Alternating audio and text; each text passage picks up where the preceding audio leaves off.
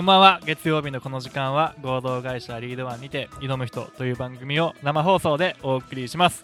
この番組は沖縄で活動する方の夢と挑戦を応援する番組となってます。毎週沖縄でさまざまなことに挑む人をゲストにお呼びしてその方の夢や挑戦に迫り詳しくお話を聞いていきます。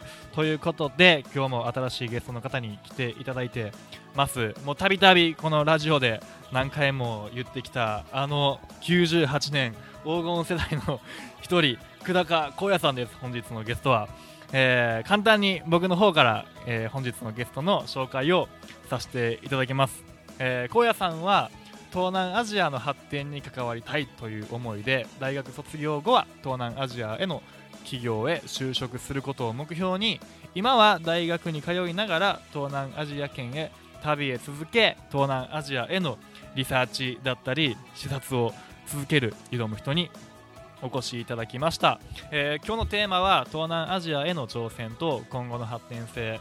そして、えーなぜ久高さんが東南アジアに挑戦しようと思っているのか、えー残りの大学2年間でどういうことをやっていこうと思っているのかっていう風な話を掘り下げて聞いていけたらなと思います。ということで、えー、荒野さん今日はよろしくお願いします。よろしくお願いします。お願いします。ちょっとねあ東南アジアの話を掘り下げてはいやっていこうと思います。緊張してますか？もちろん。はあの聞いてくださってる方に簡単にその自己紹介から入りましょう。久高荒野という人物の自己紹介からお願いします。い、えーこんばんは、こんばんは。えー自分は琉球大学に所属しています久高光也と申します。はい、えー自分が現在やっている活動はですね、うん。えー一応今主にやってる活動2つあるんですけど、はい。1つはえー自分の強みを生かして発信してうん。ビジネスにつなげるっていうことと、はい。でその傍ら、うん。先ほど紹介していただいた、えー東南アジアでうん。今、ちょっといろいろ旅しています。はい。最近もなんか行ってましたよね。最近は2週間ほどちょっとタイに行かせてもらいました、ねタイに行。ってで、まあ、その前はベトナムとか。行ったはいりしてるっていうことで、今ちなみに何年生ですか？今現在2年生です。2年生。ということは20歳あそっか、はい。まだ19歳。19です。あじゃあ1910代のうちに結構東南アジアとか行き来してるっていうことですよね。そうですね。そういいいですね。ちなみにその一番最初行こうと思ったきっかけとかは何やったんですか？一番最初は、うん。えっと、あるプロジェクトで、うん。で、インターンシップなんですけど、はい。それでちょっとベトナムに行く機会がありまして、うん。でその時にうんろいろ学びたいなって思うこと思って、うん。ちょっとベトナムに行かせてもらいましたなるほどね。ちなみにそれはいつやったんですか？最初の。いや全然最近ですよ。えっと今年の3月あじゃあ。に行きましたねベトナム今年の3月ぐらいから一気にこう考え変わって。そうです。なんかもう東南アジアに目覚めたっていうか。なるほどなるほど。3月から、うん。そうですね。それで将来的には東南アジアの会社で就職したいなっていう、はい。将来はそうです今いろいろ行ったりとかなんか来月とか再来月も行くみたいに言ってましたよね。あ来月いや再来月ですね。は、えっと、ベトナムにちょっとはい。うん。動物7色の猿っているんですはあ。7色のはい。猿、調べても出てこないんですけど、はい。ちょっと現地の方からうん。聞いて、こういうのがいるよっていうのを以前聞いたんで調べても出てこないんですか？出てこなかったですね。えなどういう色が7色ある猿、僕はうん。ちょっとあのピンクとか水色とか黄色とか、うん。そういうのイメージしてたんですけど、うん。虹みたいな。そうです、はい、なんかそういうのイメージしてたんですけど、うん。実際茶色グレー白みたいな。結構じゃあ地味な地味な7色なんですよ。あなるほどね。そうですそうです。そうやってイメージできるな、なんかすごい幻想的な色してる幻想的な、はい。あなるほど。じゃあそういうので来月もベトナム行くっていうことで。じゃあその3月までは将来の目標というかやりたいこと何やったんですか？ベトナム行く前までは、いやまだただうフラフラしてるっていうかん、どういうことしてたんですか？その時は。その1年生の時ですよ1ね年、生ですね。うん、いや特に何もしなかったですね。バイトバイトで、バイトバイトで、はい、じゃあやりたい、やりたいこともなくて、うん、で将来の夢もなくてどうしようかなみたいな。どうしようかな思ってた時に、うんンターンシップの企画があったんで、うん。ちょっと参加しました。なるほど。この行った時の印象とかどんな感じだったんですか最初？いやもう想像してたのとは全然違いましたね。は自分がうん。その行く前はう、ん。と農業とかうなんかなんか野原みたいななんかそういうイメージだったんですけど。ん発展途上国っていうとねなんかそういう。そうですね。なんででも行ったらうん。ビルは建ってるしたくさん、うん。で海沿いには5つ星ホテルがずらって並んであで観光客も多いですしあ、うんうん。もうそのギャップにちょっと圧倒されましたねうんなるほどね。はい。じゃあなんか思ってたの全然違いました全然。はい。ちなみにベトナムって場所どこにあるんですか、ベトナムは、うん。えー中国のうん、中国の、東南アジアのうん一番右側で、うん、ちょっと縦長いこれ 音で伝えるのむずいですね。難しい。まあ日本の結構下の方ですよね、それだいぶ下です。はい。やっぱ暑いですか？暑いですね。暑い、はい。気温何度ぐらいでした？自分が行った時は3月だったんですけど、その時は30度近くはありまあじゃあしただいぶ暑いですね、はい。で沖縄から東南アジアベトナムに行って、なんでそんな引きつけられたんですかそこの場所に。えなんか何がそんな将来そこで住みたいと思うぐらい。え僕は、えっと、ベトナムのダナン市っていうところ第3の都市って言われてるダナン市っていうところにちょっと行かせてもらったんですけどダナン市、はい、その時に日本人の在住の方からちょっと聞かせてもらった話でうん。10年でここ10年でうんこの町はこんなに発展したんだよって思ってちょっと調べてなるほど。ダナン市のうん。10年前とか見たんですけど、うん。全然まさに僕が行く前にイメージしてたうん。通りのうん。この農業やってたりみたいなそんなイメージのうん。ベトナムだったんです。え10年前まではそうやったんですね。そんな感じあそうなんや。10年でここまで成長したのかっていうのに驚いて。なるほど。でその時に経済発展っていうのはうん。なんかすごいなって思って。うんでまあそれと同時にちょっとやっぱ貧富の差とかも生まれてくるじゃないですか。だったらその貧富の差をなくすなくしてうん。経済発展させたいなうんうん。そうやってなんかベトナムに関わっていけたらあなあと思ってなるほどね。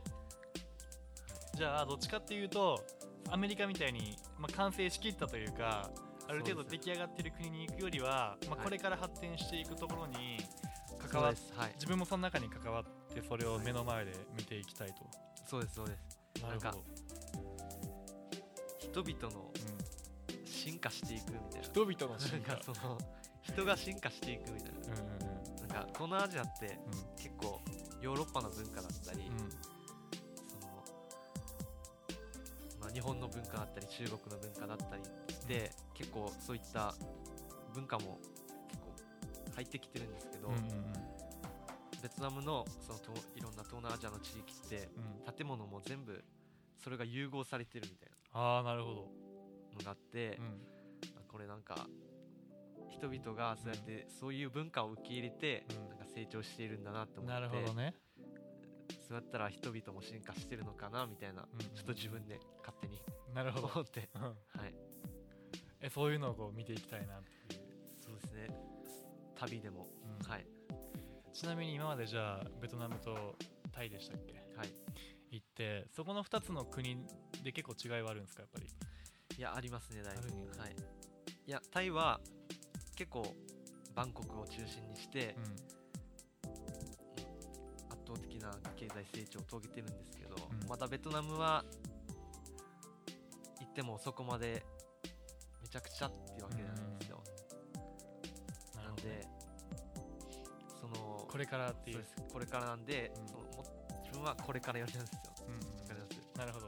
でこれから出来上がっていくどっちかというとタイみたいになっていくのをあそうですそうです。間近はい、で感じたいと、はい、なるほどね。ちなみに僕らが今住んでる沖縄とベトナムの違いってどういう感じなんですかいっぱいあると思うんですけど、はい。違い。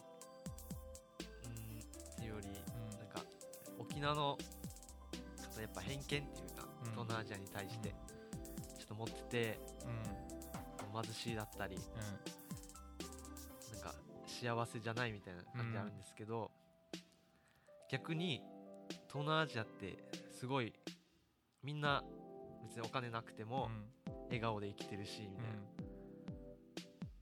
まあ東南アジア行った方みんなそう言うんですけど、うん。本当にそうでお金持ってなくても幸せで実際行ってるんですよ。でも沖縄の方っていうか日本の方はやっぱまだちょっとしたことで、まあ下向いたりとかあなるほどね。あるんで、うん。そういうなんか人間の感情的なああなるほど。違いもあると思いま要は豊かだから幸せとは限らないっていうのを身をもって感じそうですね。はいや間違いないですね、はい。あのこのラジオも過去にザンビア行ってた子とかカンボジアにゲストハウスを作ってる人とか出てもらったりしてもうまさに同じようなことを言ってて、そのやっぱかわいそうって思っちゃうみたいな。はい。よくアフリカの子供ってだけでかわいそうなイメージを持つみたいな人も多いんやけど実際行ってみたらもうなんやったらこっちの人間よりもすごい幸せそうに暮らしてるっていう、はい。現地の人もうん。実際その経済発展でうん。貧富のできたとかあんま思ってる人いなくて、うん。逆に仕事をいただけるからうん。経済発展はありがたいって思ってる人もうん多くてで全然そういうのなくて、うまあ、偏見とかあるのかなとん多いですよね、はい。ちなみに最初思って、はい、その海外のベトナムのインターンに、はい。なんで行こうと思ったんですか？そもそも。うん、なんかなんかあんまりはい僕も大学通ってたんですけど東南アジアに行こうとか思ったことなかったんですよ。はいはい。なんかだからなんでそれ1年生とか2年生の時に行こうと思ったんかっていうのがちょっと気になります。やっぱこの高校生大学生にとってうん。海外で働くってなんか憧れっていうか、うんあなるほどね。生活するって憧れじゃないですか、うん。それがたまたま海外がうん。東南アジアだっただけで僕の場合、ただ海外に行ってみたいっていう理由でちょっと応募したんですけど、あじゃあまあベトナムとか東南アジアとは考えてなくて。あそうですそうです、はい、今でも結構安く行けますよね行けますね。最近タイ行った時は2万2万円ぐらいで行けました、ね、往復ですか？はい、往復ですね。いやだからもう僕の地元の大阪帰るんと一緒ぐらいですよそれ、うん、国内沖縄直通であるんですかそれタイまで？タイは沖縄から。直ですね。はい。その他のその東南アジアはうん。経由。あ経由するんやはい、でも言うてもやっぱ近いですもんね東京からとか行くよりも。はい、近い。沖縄の人は、まあ、台湾とか結構最近なんか頻繁に行き来できるようになってるじゃないですか、でああいう感じで今後それこそベトナムとか、はい、はい、タイとかあの辺と行き来しやすくなりますよね絶対。なりますね。うん、自分もし経済発展関わっていけるんだったら、うん。このその地域と沖縄の直便出せたらなって。ああなるほどね。はい。勝手に夢っていうか。あそれを自分はいがきっかけでっていうこと、そうです。あそれいいですね、はい。ぜひ作ってはい。ください。はい。ベトナム行きたい。はい。ホーチミンってベトナムでしたっけ？ホーチミンベトナムの南側でなんか僕一回ホーチミンの空港行ったことあるんですけど、はいそれの時が初めての東南アジアで、はい。こんな空港あんのかと思ってびっくりしました。なんかもう全然整備されてなくて滑走路とかが草木が生えてて、ーやっぱそれこそギャップっていうかそうそうイメージとのうん。あれですね。でやっぱ実際行ってみないと分かんないことの方が多いですよね、多いですね、はい、やっぱみんな行ってもらいたいなと思います？いや思いますそれは。見て何を感じてほしいですか？ら、い一番はうん。人と関わってほしいなあ向こうのね、やっぱさっきも言ったんですけど、うん。人が進化するっていうのをうん。肌で感じられるし、うあとあっちの人と関われるって、うん。自分の感情そのもので動けるんですよ、日本にいると誰かに干渉されたり親とか友達とか、まあ、それこそ SNS でとか、そういったものに影響されてなんか動かされるじゃないですか、うん。周りの目とかも気になりますもんね、はい、でもやっぱ海外行くって、うん。まあ、東南アジアだけじゃないんですけど、うん。海外行くって自分の感情そのもので動けるので、うん。その五感を使ったみたいな。なるほどね、そこがもう成長っていうか、うん。圧倒的に人間として成長できるのかなと思って、うんうんうん。いやいい意味で誰も守ってくれないですからね、はい確かにはい。困ってる人がはい。最近タイに2週間行ってたじゃないですか、はい。あれはどんな感じで何しに行ったんですか？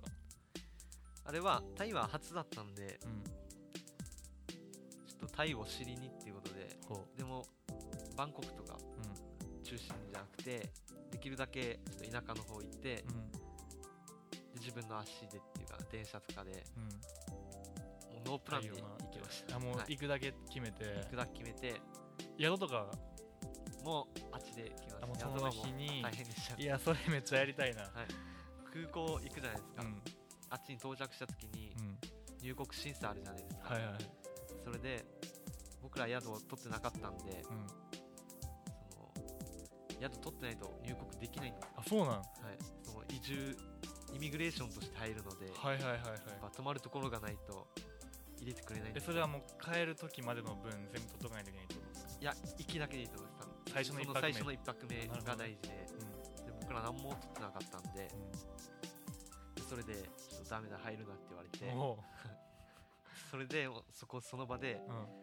とりあえずどっか宿取らないとと思って、うん。知らないで行ったんで。う、ん。でまあなんとか、まあ、宿取れて。なるほどね。それ帰れって言われた時の心情どんな感じですか？いやもうちょっとやばいなと思って。でもなんとなくワクワクしてたっていうか、うんうんうん。こういうものをなんかいきなりトラブル。入る前にトラブル発生してるからね、はい。なるほど今回の旅で一番印象に残ったことはあります？印象ですか？う、ん。は、まあ、人の優しさっていうか、うん。まあ、どこに行くにしろもうん。しろなんかいろんな人に尋ねるじゃないですか、うん。道とか。うん。その時にやっぱり結構みんな全然うん。なんていうんですかオープンで話してくれて、あなるほどね、はい、その時に優しさちょっとか感じて、まあそれも東南アジアの魅力の一つだなと思って、うん、日本とかやったら結構警戒されますからね。されますね。はい。道聞いたりとかした時に。意外にスリとかもなんか全然なくて。あ本当ですか、はい。治安はどうなんですか？なんか悪いってイメージあると思うんですけど。まあ、油断したら取られるって言われるんですけど、う自分全然油断とかしてたんですけど、はいそれでも取られなかったです。はい。じゃああんまそういう思ってるほど治安も悪くないんですかね、はい。いや悪くないと思います。悪くないですか。みんなが思ってるほどじゃあすごくやっぱ経済も発展してきてて。そうですね。はい。これからその東南アジアにはい。どういう可能性を感じてますか、うーん。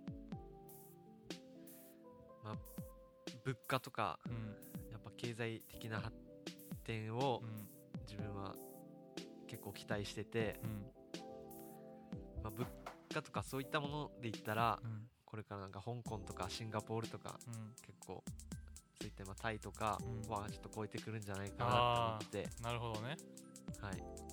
今でも結構僕も去年カンボジアに行ったんですけど、はい。カンボジアってもうさっき言ったようにはい。発展途上で、はい。ビルすらないみたいなイメージだったんですけど、はい。行ってみたらもうなんかこ大阪とか東京ぐらいマンションビルバーンと建ってるところがあってあで中心にカジノがあって、はもうすごかったですよ、ねやっぱその東南アジアのう経済発展のスピードっていうのすごいっすよね。すごいですね本当に。結構多分多くの人は、はい。そのさっき荒野さんが言ってた、はい。10年前の東南アジアではい。イメージが固まってる人すげえ多いと思うんですよ。はい。で多分それは大人の人だけじゃなくて、はい。割と僕ら世代の人も同じように思ってると思うんですけどやっぱ実際見てきてすごく発展してるんですよね。発展してますね。なんか全然じゃあ興味ない人がはい。行きたくなるような東南アジアの魅力をちょっとアピールしてほしいんですけど、東南アジアの魅力です、はい、行きたくなるような。行きたくなるような。やっぱ東南アジアのうん。魅力はうん。まあキーワードで言ったらうん。遺跡だったり、あ遺跡ね、はい。あー確かにいいっすよね。まあ、人歴史、まあ、そういった面も見てもらえればすごく魅力的な地域なんですよ。東南アジアって。日本とのこういったうん。関連性もあるし。うん。で沖縄で言ったら特にもうほとんどうん。結構東南アジアの地域とは関わってるんで、うん。まあそういった面見てもらえればうん。いろいろ調べてもらうだけでもうん。興味湧いてくると思う。んでいいですよね、はい。特に東南アジア今経済発展すごいじゃないですか、はでこれからどんどん伸びていくと思うしもしかしたら日本も追い越されたりとかどんどんしていくと思うんですけど、はい。の中で日本の中で断然東南アジアに近い沖縄ってすげえポジション的にいいなと思ってるんですけどはい。どう思います？そこに関して。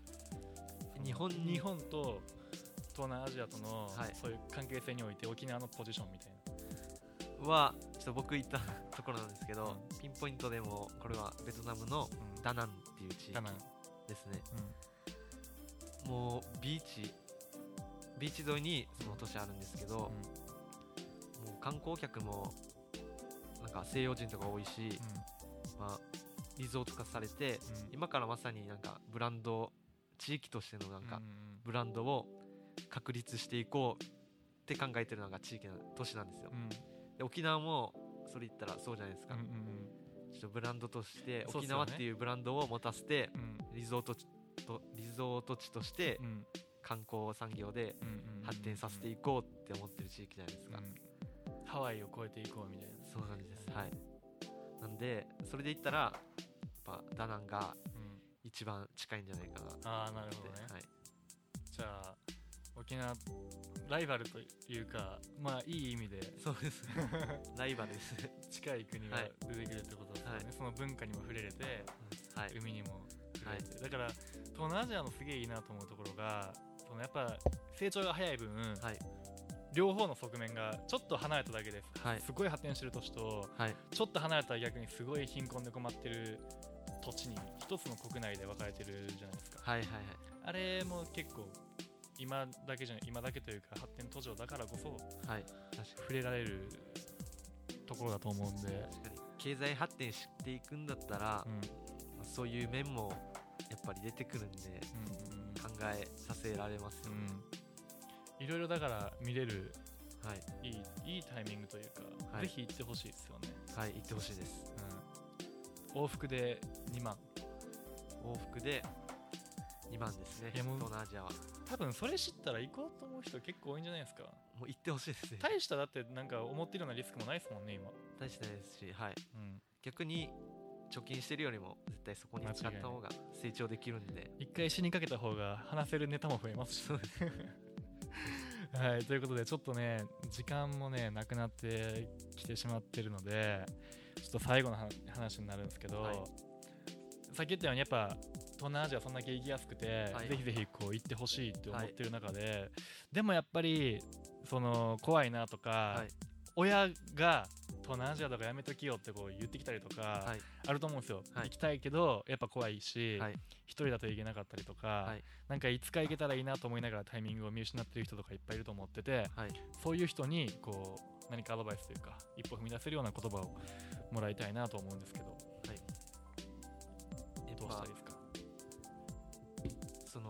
治安悪いっていうことで、うん。まあ、親も親にも反対されるし、ん。自分でもちょっと拒んでる人たちが多いと思うんですよ。うん。全然そんなことなくて、うん。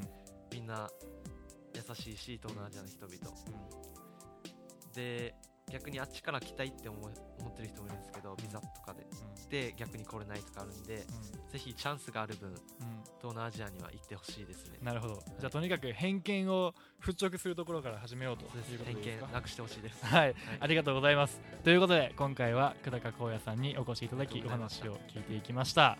あのーぜひ頑張ってベトナム就職して、沖縄とのはいあれを作ってください、はい飛行機を。はいはい頑張ります、ありがとうございます。で、この番組は合同会社リードワンがお送りしました。リードワンでは学び、体験、つながりをテーマにマーケティングやサイト作成、ライティングなどを学びながらマネタイズするまで行うコミュニティの運営も行っております。新しい参加者も募集しておりますので、えーお待ちしております。えー11月17日に箕輪康介さん、幻冬舎の箕輪康介さんをお呼びしてのイベントも開催しますので、興味ある方は箕輪康介スペース沖縄で検索ください。番組詳細イベント詳細等は Twitter アットマーク挑む人にてお伝えしております。ということで高野さん今日はありがとうございました。ありがとうございました。